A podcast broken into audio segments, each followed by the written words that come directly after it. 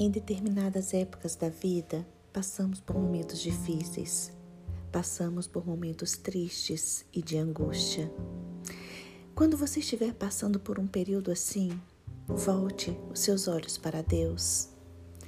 Mateus capítulo 11, versículo 12 diz: Desde os dias de João Batista até agora, o reino dos céus é tomado por esforço, e os que se esforçam se apoderam dele.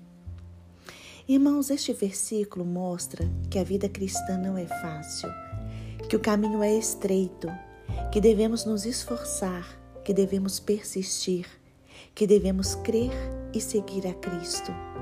Devemos tirar os nossos olhos dos problemas, das situações difíceis e precisamos nos lembrar dos desafios já vencidos com a ajuda de Deus. Devemos nos lembrar de quanto Deus já nos abençoou. É preciso trazer à memória o que traz esperança, reconhecendo que o agir de Deus é sempre em nosso favor. Não olhe para trás, olhe para a frente e com fé espere o melhor de Deus, porque o melhor de Deus está por vir. Aquele que começou a boa obra é fiel e justo para terminá-la.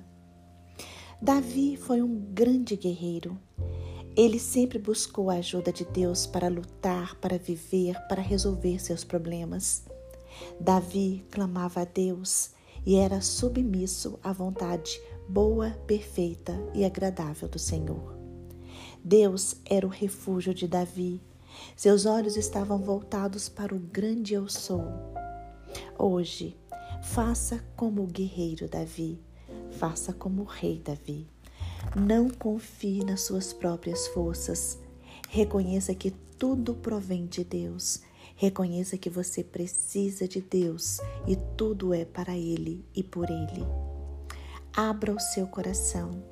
Entre em seu quarto, se ajoelhe e peça a direção de Deus. Não tenha medo. Faça de Deus o seu refúgio Deus é a sua rocha, a sua fortaleza, socorro bem presente na angústia. Se a vida está difícil, se os problemas parecem não ter solução, faça a coisa certa. Busque a ajuda de Jesus Cristo.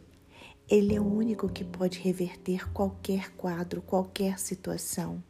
Ele é o único que pode mudar as circunstâncias e fazer um milagre. Jesus é a luz em meio à escuridão. Não perca a oportunidade. Busque o socorro de Jesus. Clame, ore, chore, porque no momento certo Deus virá em seu socorro e todas as coisas colaboram para o bem daqueles que amam a Deus. O Senhor irá ouvir o seu clamor e vai agir em seu favor. Você alcançará sua cura, sua libertação, e todas as bênçãos vindas do céu. Porque maior é o que está em você do que o que está no mundo.